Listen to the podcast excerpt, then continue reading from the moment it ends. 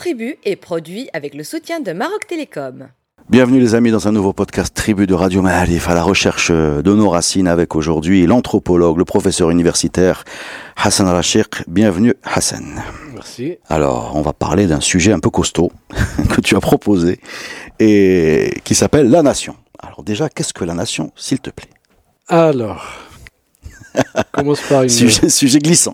Non, il est, non, il n'est pas glissant. euh, Alors, on va- on va le euh, faire glisser alors. euh, alors, il y a deux manières de définir nation.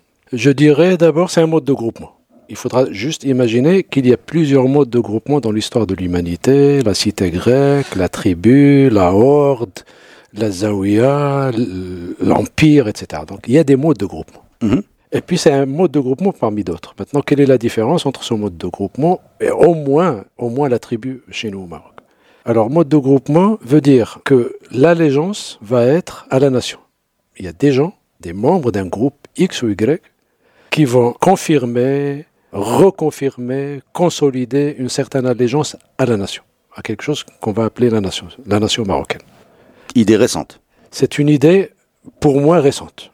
Très récente et même moderne. Pas uniquement pour le Maroc, récente et moderne, même pour les pays occidentaux. Donc c'est un peu le 19e siècle.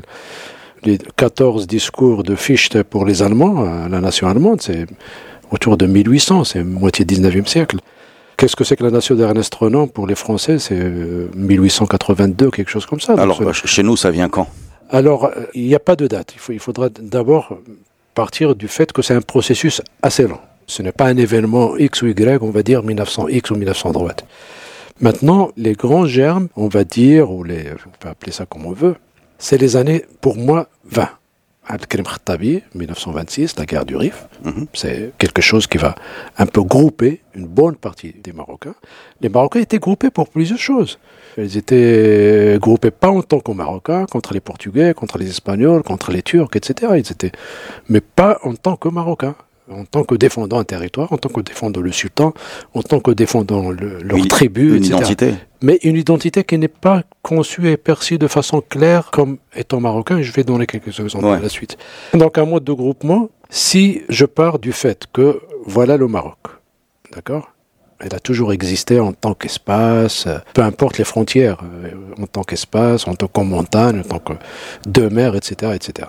Le fait de dire que la nation est un mode de groupement récent ne veut pas dire que les Marocains vont commencer à se percevoir, à exister de façon floue, de façon précise à partir des années 20.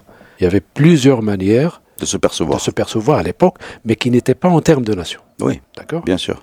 Donc l'exemple que je donne souvent, parce qu'il y a toujours une confusion, comme si on est patriote si on dit la nation a toujours existé. Et qu'on est moins patriote si on dit que la nation a, a existé. Non, non, mais sois à l'aise dans ce podcast. Tu seras, Non, non. pas, tu seras pas soumis à ce non, genre de, non, de- pas de uniquement, contradiction. mais pas uniquement ici. Donc, on, Ouais, non, non, mais je on- on va dire les, une partie des historiens, etc. Donc le sentiment national est Ah ouais. ancien. Le sentiment patriotique par rapport à une tribu, par rapport à un territoire, par rapport à une confrérie est ancien, bien sûr. Il y avait toujours une manière de défendre ce territoire, qui n'est pas, je le répète, qui n'est pas le territoire D'aujourd'hui.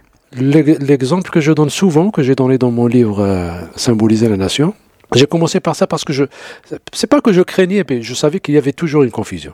Heureusement, euh, quand j'ai travaillé dans le Haut Atlas, euh, j'ai travaillé sur le Marouf, un repas consommé en commun, sacrifié en commun et sacrifié en commun au niveau d'un village ou de deux villages de temps à autre. C'est un repas de, de fête. C'est une fête, c'est une fête qui un peu consolide la cohésion entre le groupe. Ça peut être euh, fixe, comme ça peut être à l'occasion d'une épidémie ou d'une maladie ou des choses comme ça. Et donc le- tous les foyers sacrifient du blé, etc., achètent des, et mangent ensemble. Alors là où j'ai travaillé, il y avait cinq hameaux. Le grand village et les hameaux, c'est une vingtaine de maisons. Le relief est assez accidenté pour avoir un, un village un peu continu. Et l'un des hameaux a célébré pour la première fois son propre marouf et a construit sa propre mosquée pour dire, voilà, je suis devenu indépendant. Le symbole de l'indépendance dans cette région-là, C'était le, c'était le célébrer repas. son propre marouf Ouais. Et et avoir- avoir une petite mosquée, pas la grande mosquée, la petite mosquée pour les cinq prières.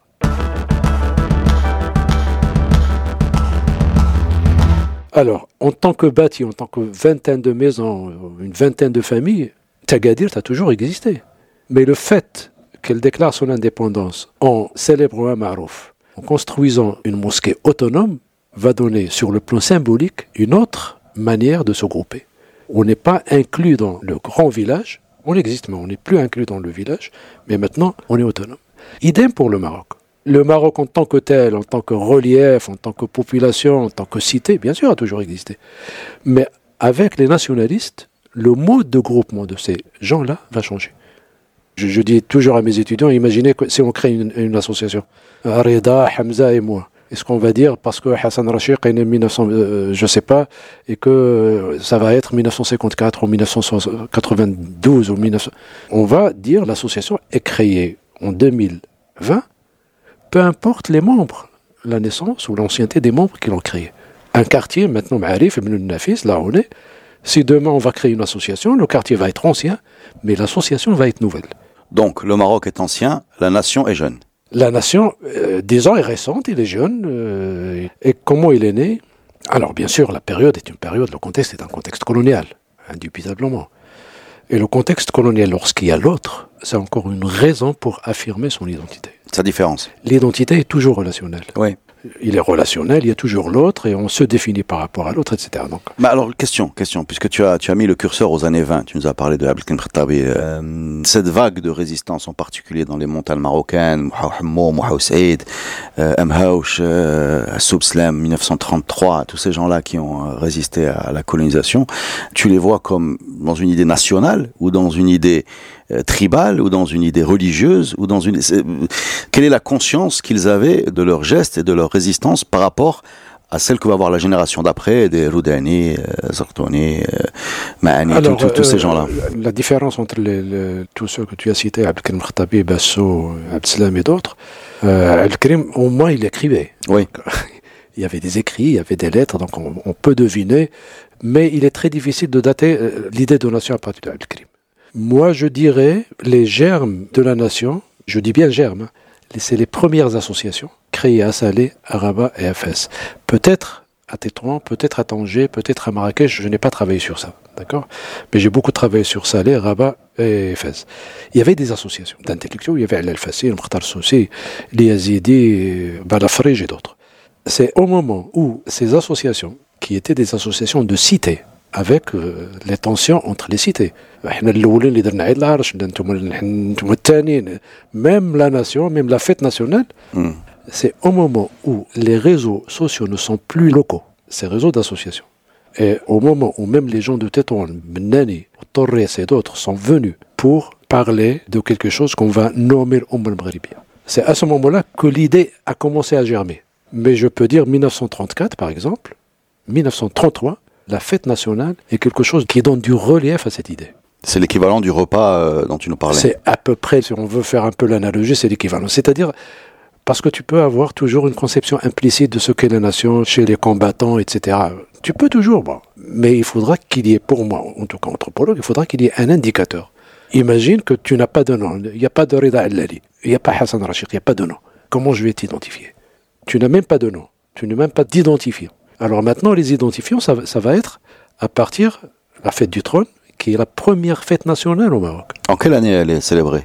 La première fois de façon clandestine, la colonisation a refusé, etc., en 1933. 1934, c'est devenu officiel avec un décret. Sous Moulay Youssef, donc? Euh, 34, non, Mohamed V. Mohamed V, d'accord. Mohamed V, euh, depuis 1927, donc non, c'est Mohamed V, 1933, 1934. Bon, bien sûr, Eid el c'est Eid l'Arche, Eid ceci, etc. Donc, est-ce qu'on va la fêter Jomada Est-ce qu'on va la fêter novembre? Hmm. Il y a tout un, discours sur euh, qui est en rapport avec l'identité. Finalement, on va choisir 18 novembre. On n'a pas choisi le, le calendrier de l'Égir qui est le calendrier musulman. Alors qu'il y a plusieurs intellectuels qui défendaient l'Égir et d'autres qui défendaient le calendrier qu'on appelle le calendrier administratif, grégorien. Et donc il y avait au moins ces deux visions de la fête du trône. La comparaison, pour revenir à, mon exemple du Marouf, si on jette un coup d'œil sur le calendrier festif des Marocains à l'époque, quand est-ce que les Marocains célébraient des fêtes? Donc vous avez les fêtes qui sont liées à aux musulmans, les quatre mhm. grandes fêtes, mmh. Eid Srer, Ashura, Eid Kbir, la fête du sacrifice, la fête de la rupture du jeûne, la fête du Ashura et la fête de l'anniversaire du prophète. Mmh. Voilà les quatre. Et puis, euh, nous avons des fêtes locales. Euh, Sultan Tlaba, euh, Moussem de ceci, le Moussem de cela. Moulay Ibrahim, etc., etc., qui peut-être coïncident des fois avec Eid Mouloud, avec autre chose. Il y avait des fêtes de corporation D'accord. de cité.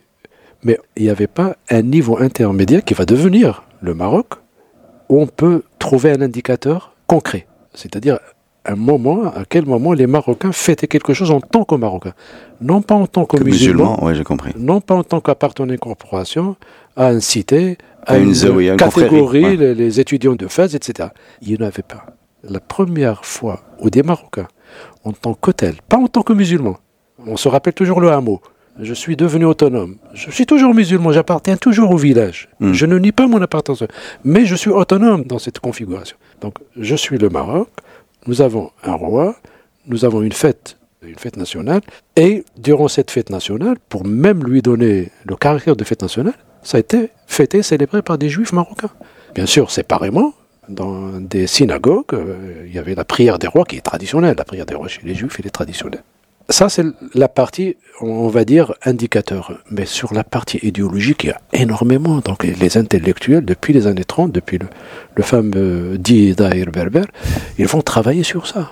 Ils vont séculariser, ils vont créer des mots qui correspondent à Umm, Shab, peuple marocain, Jamahir, le- Les masses. les, les Masses marocaines, les masses populaires. Et d'autres, le Mouatin. Citoyen. Le mot Mouatin citoyen, ça veut dire quoi? Ça veut dire, s'il te plaît, toi qui es de la tribu X, de la Zawiya Y, ou de la coopération Z, Il y a quelque chose qui te. il y a quelque chose qui nous lie, il y a un destin commun, il y a un colonisateur, etc., etc., etc. Donc quand tu sois... Euh, Excuse-moi, je, je t'interromps avant d'arriver au vocabulaire nationaliste et ce qui s'est passé. Je voudrais quand même revenir un petit peu en arrière. Les Marocains, euh, donc si, si je synthétise un peu ce que je comprends, nous avons un niveau euh, 1 d'appartenance traditionnelle qui est la, la tribu. Je parle d'avant cette petite. euh, je, je parle de la période précédente. Donc on a un niveau euh, une confrérie qui se sent un sentiment d'appartenance ou une tribu qui a un sentiment d'appartenance. Mais il se trouve que euh, d'après tout ce qu'on a compris dans nos podcasts histoire, il y a eu très souvent un État marocain avec très souvent un sultan qui a géré une grande partie, même des énormes parties du territoire euh, qu'on a aujourd'hui. Donc ma, ma question est simple en fait, que ce soit à l'époque almoravide ou l'almohade, quand on avait euh, des immenses étendues géographiques qui allaient de l'Andalousie jusqu'au fleuve Sénégal et jusqu'à ce qui est aujourd'hui quasiment la Tunisie, ces gens étaient gérés par un pouvoir central. Ils étaient gérés par un pouvoir central, ils avaient une appartenance plutôt tribale et en même temps ils avaient une appartenance globale qui était musulmane et ce pouvoir central ne, ne représentait pas un niveau d'appartenance intermédiaire, c'est ce que tu nous dis, D'identification. d'identification. D'identification, la- parce que l'État traditionnel, que ce soit au Maroc ou ailleurs, ne s'intéressait pas aux identités. Il s'intéressait surtout aux taxes. Le plus important, c'est de payer sa taxe. Tu es de la tribu, tu peux être de la Zawiya Qadiriya ou de la Zawiya Tijani. Les sultans marocains, ou pas uniquement au Maroc, mais en Afrique du Nord, la seule chose qu'ils n'ont pas imposé, mais qui ont contribué à ce qu'ils dominent, c'est le rythme malékite. Mais en dehors de cela, euh, est-ce que être malékite, euh, pour le Marocain, est une identité? Il la partage avec euh, une bonne partie des Algériens une bonne partie des Tunisiens. La frontière symbolique, ça va être, comme j'ai dit tout à l'heure, un nom, ça va être une identité, parce que c'est à ce moment-là. Moi, j'ai fait un peu de la littérature des voyageurs précoloniaux, etc., qui soient marocains, etc. Il y avait quelque chose de Maghariba. Mais il commençait à Tlemcen, à Ouharan, il termine à Kenitra.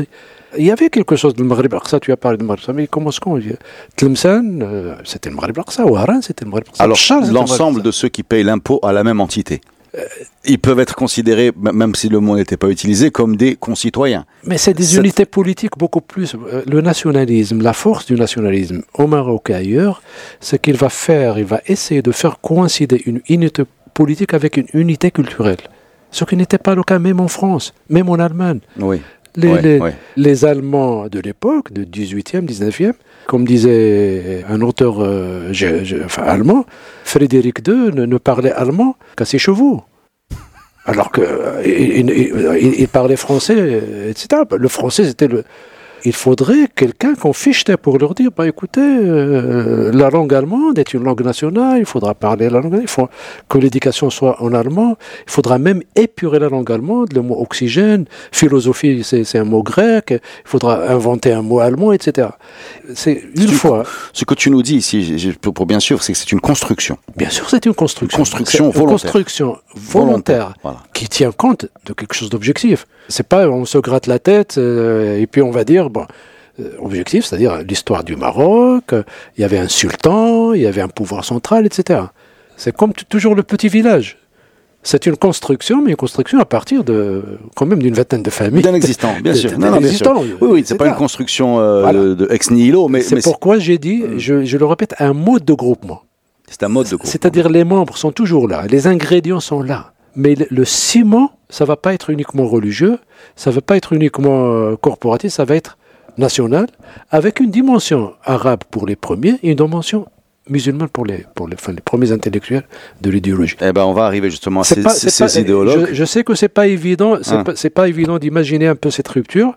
Non, c'est pas évident. Je vais te dire pourquoi c'est pas évident. Parce qu'aujourd'hui, on considère quasiment euh, le nationalisme, patriotisme, le groupement par nation comme une sorte de d'évidence dans laquelle euh, les hommes ont toujours baigné depuis qu'ils sont euh, qui, qui, qui, sont arrivés sur Terre. Euh, qu'il est évident qu'on doit avoir un drapeau, une nation, un, ce mode de groupement. On, rappelle juste euh, une, une, chose qui est claire euh, dans ta bouche, c'est que ce n'est pas un mode de regroupement évident, c'est un mode de regroupement plutôt moderne, plutôt récent, et pas seulement au Maroc. Pas seulement au Maroc. Pas seulement au Maroc. Chez nous, il est arrivé donc, si j'ai bien compris, vers les... Les années 20, c'est un processus qui a commencé avec, les, comme j'ai dit tout à l'heure, les petites associations culturelles, mm. Nadil Adabil Islami, l'association créée par Fassi et, et cette, cette construction va se faire sur deux jambes, j'ai envie de dire, pour avancer. C'est la langue arabe et l'identité et la religion musulmane. Oui. Ce sont, est-ce qu'on peut dire que ce sont les deux, les, deux fondements de notre... Les, deux piliers plus, euh, plus la monarchie. Plus la monarchie, donc trois piliers.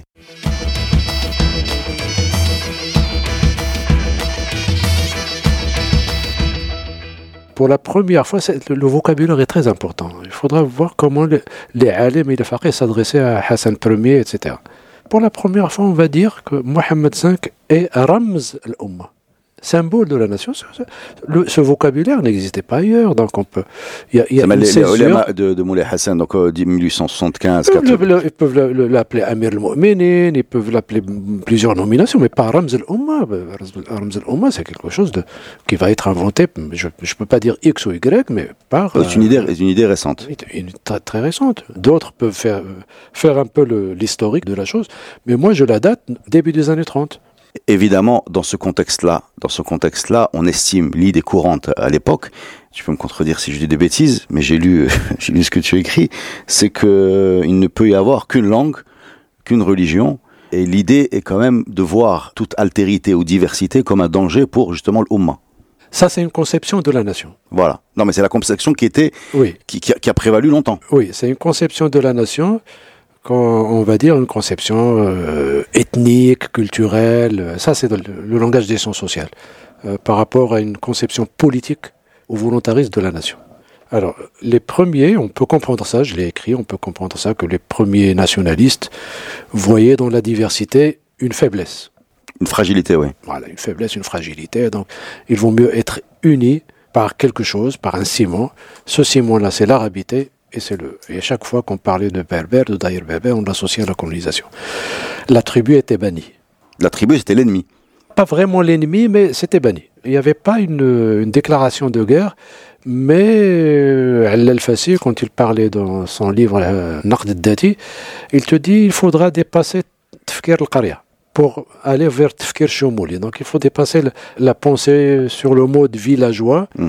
euh, pour aller vers une pensée beaucoup plus globale c'est surtout le combat était contre les confréries, de façon, de façon frontale, beaucoup plus contre les confréries que contre les tribus.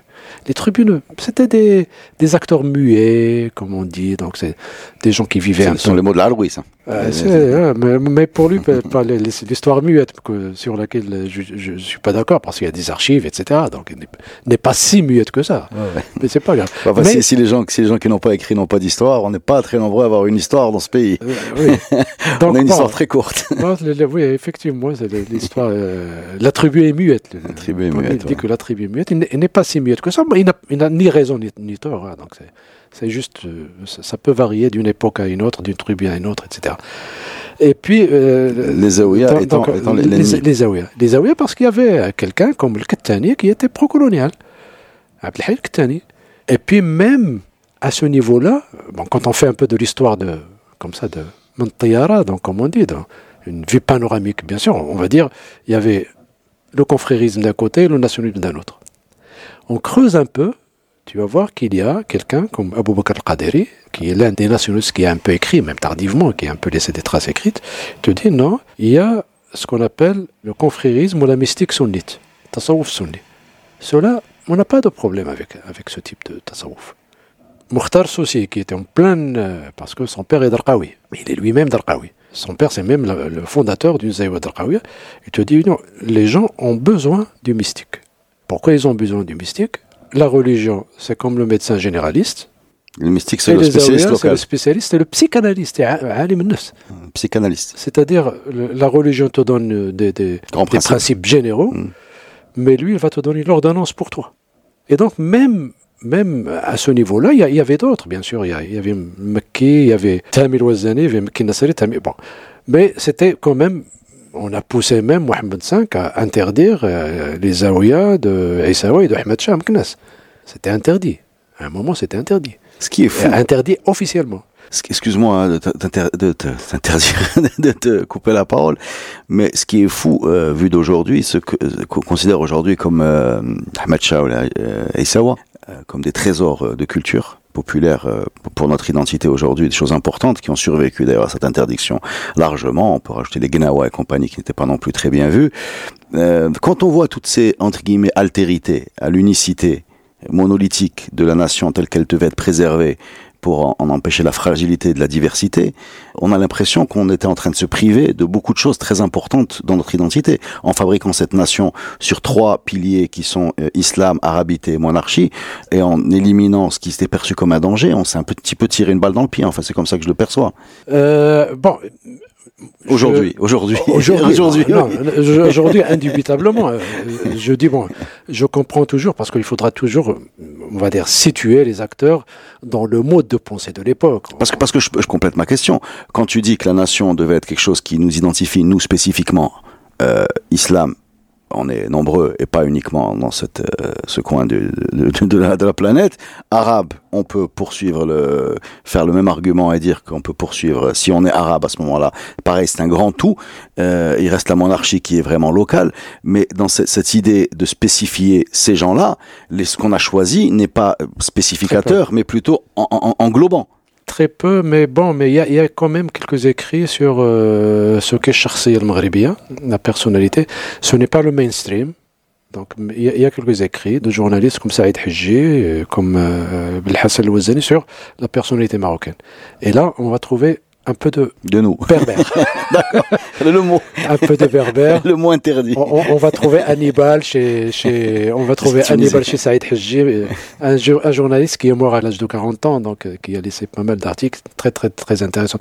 Donc, mais le mainstream, c'est vrai. Le mainstream, quand je dis le mainstream, c'est-à-dire quand on, on lit les discours officiels et les textes signés collectivement par l'Istiqlal ou par les dix signataires de... Manifeste d'indépendance. Pas manifeste, non, non c'est avant 1934, les plans de réforme marocains. D'accord. Qui étaient signés par dix personnalités.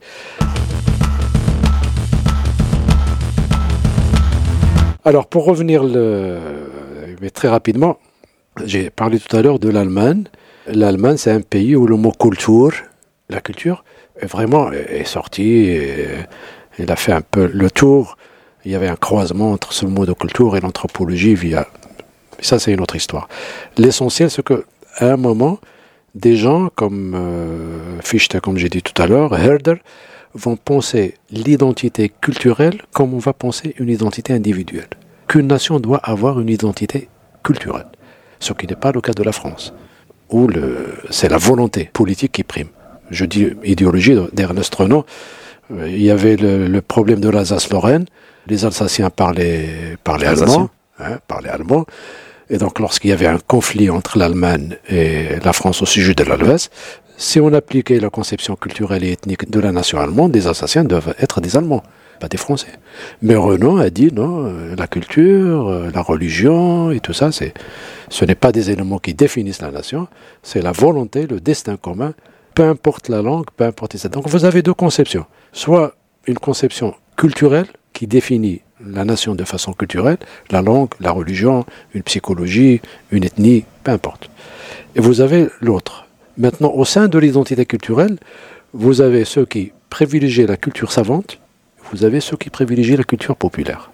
Au Maroc, les nationalistes, depuis les années 30, jusqu'à, pour certains, jusqu'à même maintenant, d'accord, privilégient la culture savante, l'arabité et l'islam.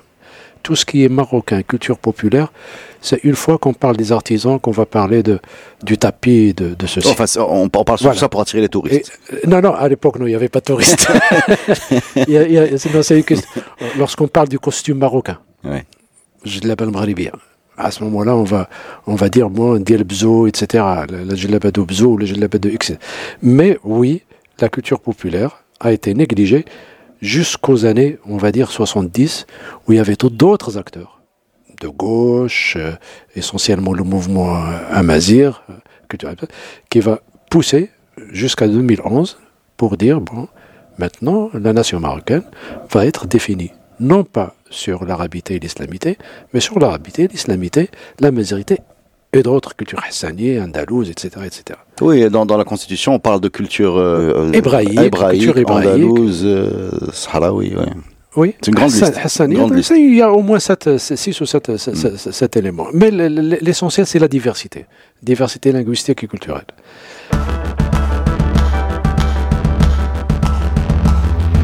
La conclusion de tout cela, quand on a parlé tout à l'heure de construction, la nation est construite, qu'est-ce qui a changé au Maroc? Pour que la nation qui était fondée uniquement sur deux piliers, sur la culture savante, qu'elle soit religieuse ou arabe, qu'est-ce qui a changé pour qu'elle devienne fondée sur une diversité culturelle? Sinon, une autre manière de concevoir le groupement, que la diversité n'est pas quelque chose qui est nuisible à l'unité, que comme le slogan des Amazirs le disent, diversité dans l'unité. Et que la culture amazir est une question nationale, ce qui va être pris par le roi Mohamed VI euh. Donc voilà, juste pour que nos auditrices et nos auditeurs sachent que, bien sûr, la conception de la nation est subjective, c'est-à-dire qu'il y a des acteurs dans une arène politique, dans un combat politique qui disent voilà ce que nous pensons de la nation, et puis il y a toujours une conception de la nation qui va dominer. La valeur est toujours là, la nation en tant que valeur est toujours là, mais le contenu peut changer, il peut encore changer dans l'avenir. Mais en tant que valeur, on a commencé à la penser à partir des années 20. On a parlé de conception de la nation qui correspondait à une volonté de destin commun. On comprend bien que dans le cadre d'un protectorat, le destin commun s'impose avec une certaine évidence. Il y a euh, des gens qui sont là et qui devraient pas y être euh, au nom de beaucoup de choses dans la logique et qu'on va essayer de renvoyer chez eux. Donc on comprend bien la, la, la clarté de ce dessin politique. On le comprend bien. On comprend bien que dans des pays qui ont fait des révolutions, etc., on comprend bien autour de quel récit euh, l'idée de nation s'est forgée. Euh, une fois que les Français sont partis, donc en 1956, euh, il a fallu. On a l'impression que dans beaucoup de mal à trouver ce fameux destin commun. Voilà. On a l'impression qu'on a beaucoup de mal, au-delà de symboles qui sont évidents, comme notre équipe nationale, qui mobilise tout le monde et, et euh, qui procure ce, ce, sentiment de façon, j'ai envie de dire, presque automatique, surtout dans les années 80, 70, où elle était... Euh, disons glorieuse 90 également avec des l'athlétisme aussi l'athlétisme bien sûr bien le sûr. tennis, bien sûr bien sûr mais surtout l'athlétisme. Mais ça c'est des moments voilà c'est des moments mais c'est des moments qui correspondent effectivement à une communion par rapport à des héros euh, des, des gens dans lesquels tout le monde s'est projeté. Saïd Aouetan était un des premiers Nawel Moutaoukil les footballeurs de 70 etc on a l'impression qu'en dehors de ces, ces, choses un peu évidentes on a quand même du mal à, à fabriquer cet élan collectif par rapport à un projet commun voilà. L'idée euh, qu'on entend sans arrêt euh, dans, dans, la bouche de tout le monde, c'est que les Marocains sont prêts à sauter, sauter à la gorge les uns les autres. De premiers signes d'instabilité. C'est ce qu'on nous explique à chaque fois qu'on Hmm. explique qu'on aimerait bien être un peu plus libre de nos paroles. On dit ah non, si on laisse les gens parler, ça va mal finir. Donc, est-ce que ce, ce, destin commun, euh, il a été un petit peu loupé? Question. Vous savez, le, le, destin commun, comme tu as dit tout à l'heure, était relativement facile, relativement facile. Hein lorsque l'ennemi était, oui, était là. visible, Voilà. était là, et puis lorsque l'union, ce qui s'est passé euh, juste après l'indépendance, euh, on se rappelle un peu le discours, euh, nous sommes sortis du petit djihad vers le grand djihad. Alors le petit djihad, c'est contre la colonisation, le grand djihad, c'est le développement Oui. du pays, c'est la démocratisation du pays. Donc à ce moment, il y avait quelque chose, un destin commun, à une classe politique, en dépit des conflits démocratiser le pays, le pluralisme politique, euh, l'intégrité territoriale est venue juste une dizaine d'années après, et ainsi de suite. Maintenant, j'avoue, c'est le flou. Même pour moi, je n'ai pas travaillé de façon systématique sur la question. Mais je, te réponds en tant que citoyen. Donc, oui, oui, on discute. Voilà, en tant que citoyen qui n'a pas travaillé de façon systématique sur cette question actuelle. Et il y a un manque d'une sorte un peu de d'une réflexion, d'abord de la part du pouvoir, parce que c'est, et puis de la part de la classe politique, qui va définir ce destin commun? Si ce n'est le pouvoir en place, et puis la classe politique dont c'est pas la société civile, la société peut contribuer à ce destin. Nous, intellectuels, on peut dire, nous pensons ceci, nous pensons cela, nous pensons, par exemple, pour moi, la, démocratie, notre destin, c'est la liberté individuelle, la démocratisation, l'égalité des chances, etc. Ça, c'est des destins communs. Donc, on n'est pas obligé de rester dans des valeurs relativement abstraites, etc. Non, non, des valeurs qui peuvent être concrétisées. L'égalité peut être un destin commun des Marocains. La solidarité peut être un destin commun. Donc, il y avait pas mal d'exemples.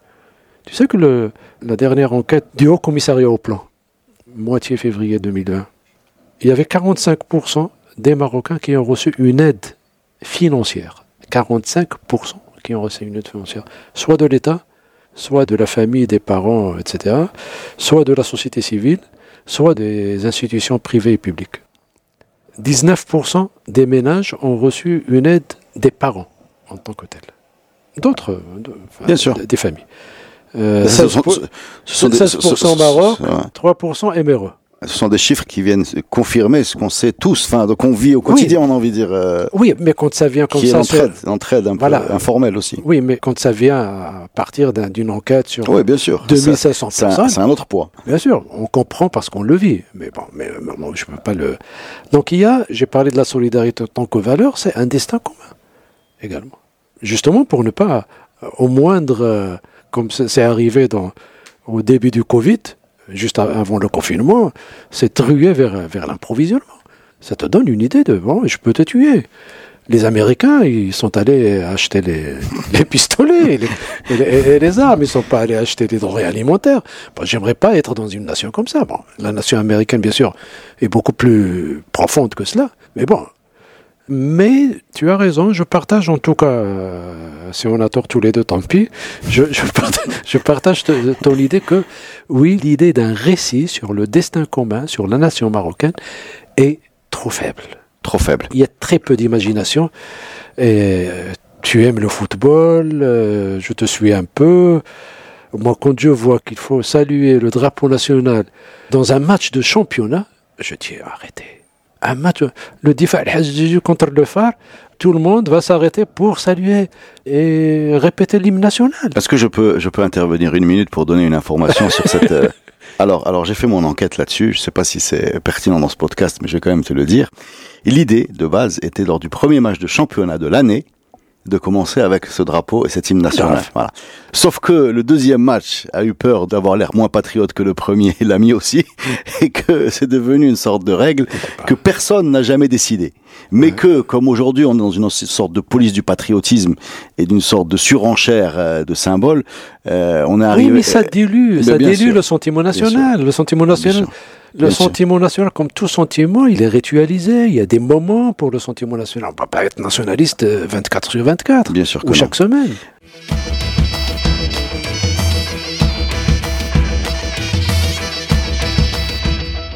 On va aborder un dernier thème ensemble, c'est celui de l'identité. J'ai l'impression que ce choix qui a été fait de euh, arabe, islam et monarchie comme étant les trois piliers de la nation nous a quand même posé un gros problème vis-à-vis de la réalité de notre identité. C'est-à-dire que on n'a pas besoin de gratter euh, très très fort sous notre épiderme pour trouver des choses qui ne rentrent pas aussi facilement dans ces catégories. Je pense en particulier à toute la culture amazir qui n'est pas marginal, mais qui est bien euh, probablement la base de notre identité, y compris linguistique. Euh, on a un langage qui s'appelle euh, qui a été présenté comme un arabe dialectal, euh, probablement par les, les, colonisateurs, alors que c'est très probablement l'inverse, c'est-à-dire c'est probablement un amazir enrichi qu'un arabe dégradé.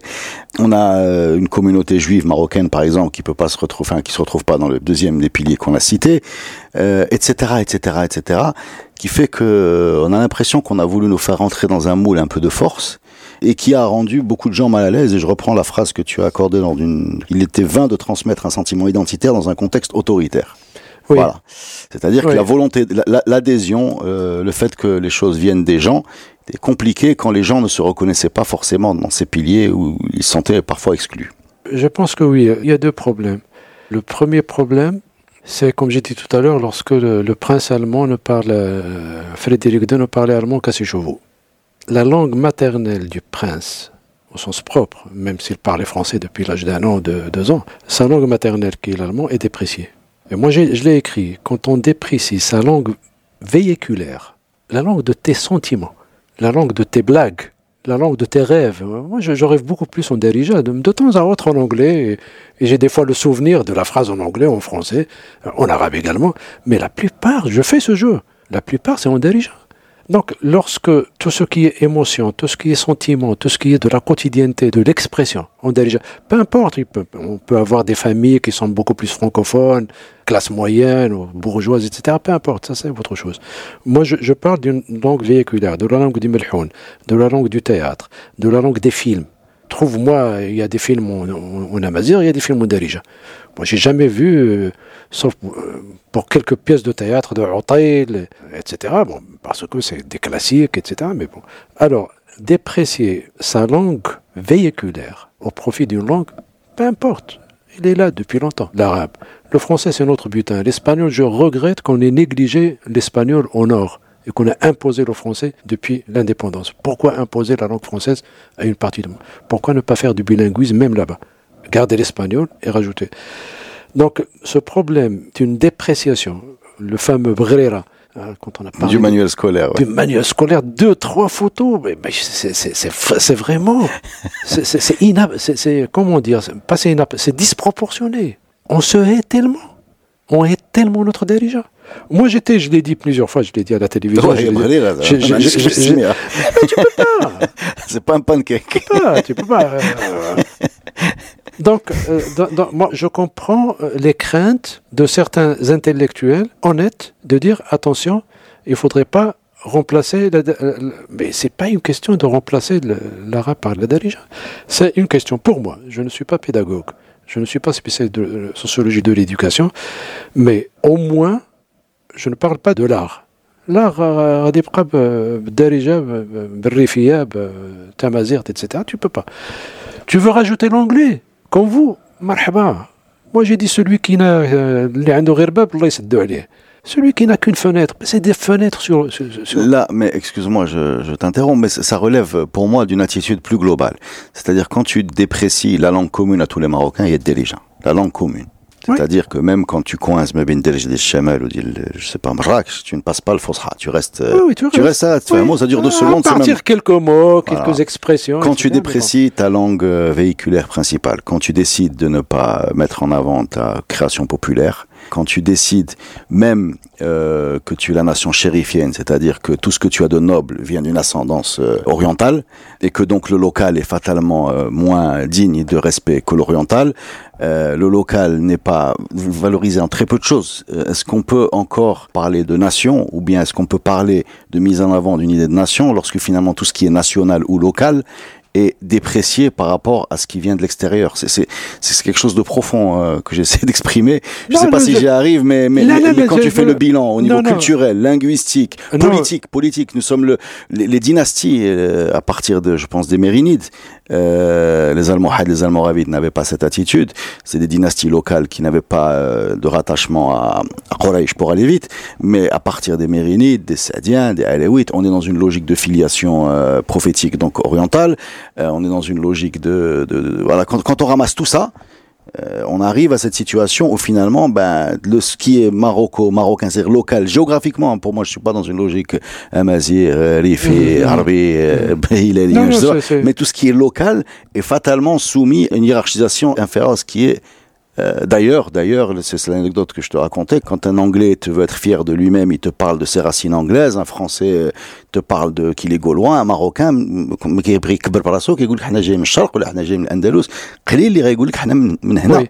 Le grand problème, c'est que il y a les deux. Le gros, c'est que tu as ce discours-là, mais tu as à côté du fois du centre du pouvoir le discours contraire et une certaine ambivalence au niveau de la classe politique. Moi, je me rappelle quand j'étais jeune le manuel de troisième année, puis année, quelque chose comme ça. Je m'en rappelle parce que ça m'a frappé. Je n'ai jamais revu depuis le manuel. Donc euh, tout ça, c'est des Ah, souvenirs. ça s'inscrit, le, premier Tout- manuel. Tout ça, c'est des souvenirs. Je me rappelle de quoi? Ahwash, je suis berbère, je sais ce que c'est. Je savais ce que c'est. J'avais 10 ans, 12 ans. J'étais au bled deux ou trois fois. Je, savais ce que c'est Ahwash. Mais à côté, dans le même texte, vous avez le Guedra de, la- la- du Sud. Le Guedra d'aider le Sud. Et Ahidous, que je vais écouter pour la première fois. Ça veut dire quoi? Ça veut dire que toi, tu es familier avec un horizon X. Maintenant, je suis le ministère de l'Éducation. J'essaie d'élargir ton horizon. X plus delta X. ouais. Voilà. Et donc, tu vas pas connaître. Peut-être qu'un autre va connaître uniquement le Guidra et pas Ahwash et Ouais, pas Edo, c'est inversement. Et donc, cet élargissement du sentiment national, parce que la, la nation a été définie par quelqu'un comme Benedict Anderson comme étant une nation imaginaire. Ça veut dire tout simplement que c'est des membres qui sont unis par quelque chose, des symboles, des valeurs, un destin, mais ils ne se connaissent pas. C'est tout simplement ça. C'est-à-dire, c'est pas une tribu où, où les gens peuvent se connaître, c'est pas une zawiya ou, ou un club, etc., etc. Donc, tu as les deux. Tu as dans notre société civile, qui a vraiment sauvé la culture populaire, tu as les Gnawa, la vague Riwan, etc., et compagnie. Tu as Taïb Siddiqui, avec le théâtre de l'Bsat, etc. Ce n'est pas rien à l'époque. Ce n'est pas rien à un moment où il y a ce discours nationaliste, arabiste, etc. Quelqu'un qui va te faire euh, l'Bsat ou le les années 70. Donc il y a cette ambivalence, mais la force, le mainstream, c'est la télévision. Tant que la télévision ne peut pas mixer le téléjournal en arabe et en darija, ça coince. Oui, mais, mais On tu- peut passer, on peut passer à une émission sur Corona, parce qu'on sait que sur Corona, Ça te fait un mot. Oh, ça te fait un mot, on va passer en, en darija. Donc la même personne qui faisait le, le téléjournal en arabe et en arabe, en arabe vraiment fosha, et la compte, etc. Je suis pas contre, c'est bien. Mais y a, pourquoi ne pas mixer? Pourquoi ne faire, ne pas faire un téléjournal en arabe en arabe, et puis pour certaines questions de le faire en darija Enfin, là où je suis mal à l'aise avec euh, ce que tu dis, c'est que tu mets sur le même plan euh, des productions qui sont celles de Taïb Siddiqui, Nesl Mshahab, et- etc., qui relèvent de la production, encore une fois, populaire. Mais en, en face, moi je parle, quand je, je parle de version officielle, c'est-à-dire la télévision, l'État, le tribunal, l'éducation nationale, le manuel scolaire, ce sont ces gens-là qui représentent le pouvoir et qui ont façonné en tout cas l'identité qu'ils voudraient que l'on ait. Et c'est eux qui n'ont pas intégré ces éléments et ces éléments effectivement ont été portés par une autre vague mais qui vient de l'autre côté. De l'autre côté, on peut on peut pas les, les comparer. Euh, Si, mais, mais c'est-à-dire, que moi je me rappelle, tu parlais des Gnawa. Ouais. Euh, les Gnawa, il a fallu des initiatives privées pour les mettre sur une Non, scène. mais, mais, mais, et la- mais le est passé à, à Oui, bien les sûr. Voilà. Donc il n'y a pas une césure. Oui, oui, Il n'y a, pas non plus, euh, il n'y a pas que ça. Donc euh, taisez-vous, il n'y a pas que ça. Il y avait, il y avait une radio berbère euh, juste après l'indépendance. Moi je l'écoutais, Moussa, etc. Donc j'ai dit juste il y a une ambivalence et le mainstream, c'est ce que tu as dit. Tu sais, le, jour où il y avait des problèmes avec Gaddafi, l'Alaoui est venu parler en arabe, en darija. Hein. Euh, 69, 70, 71, je ne me rappelle plus euh, à quelle date. Je connais, ouais, elle. Mustafa Alaoui, Ah bon? Le journaliste, ah oui, il a parlé en darija Ah, pour, euh, pour critiquer Kadhafi et son régime, c'était en darija. Oui, oui, ben, le moment où il faut que tout le monde comprenne, euh, même, même, le roi Hassan II. Euh, C'était pas les mots les plus doux, c'était pas les mots les plus tendres qu'on a entendus. C'est ça ce que j'appelle ambivalence.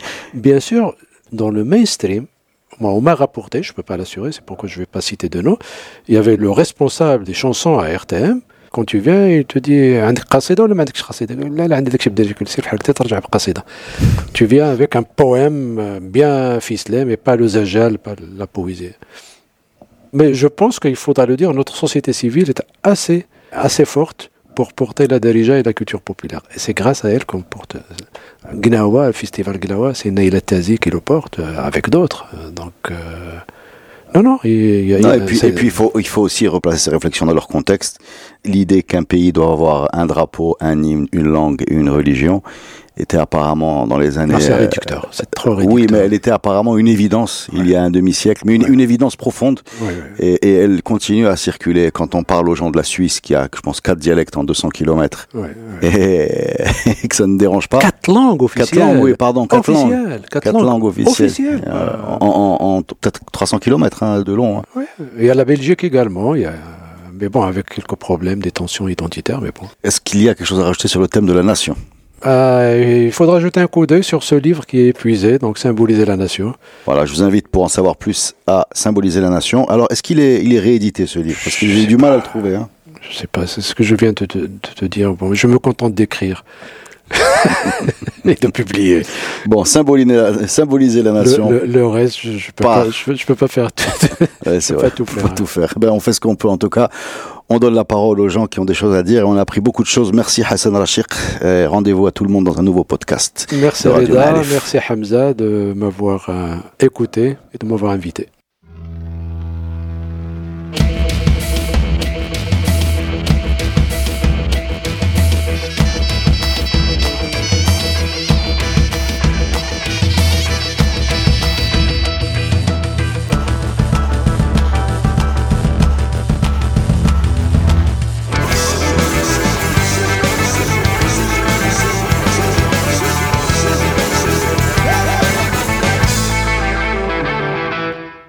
Le podcast Tribu est produit avec le soutien de Maroc Télécom.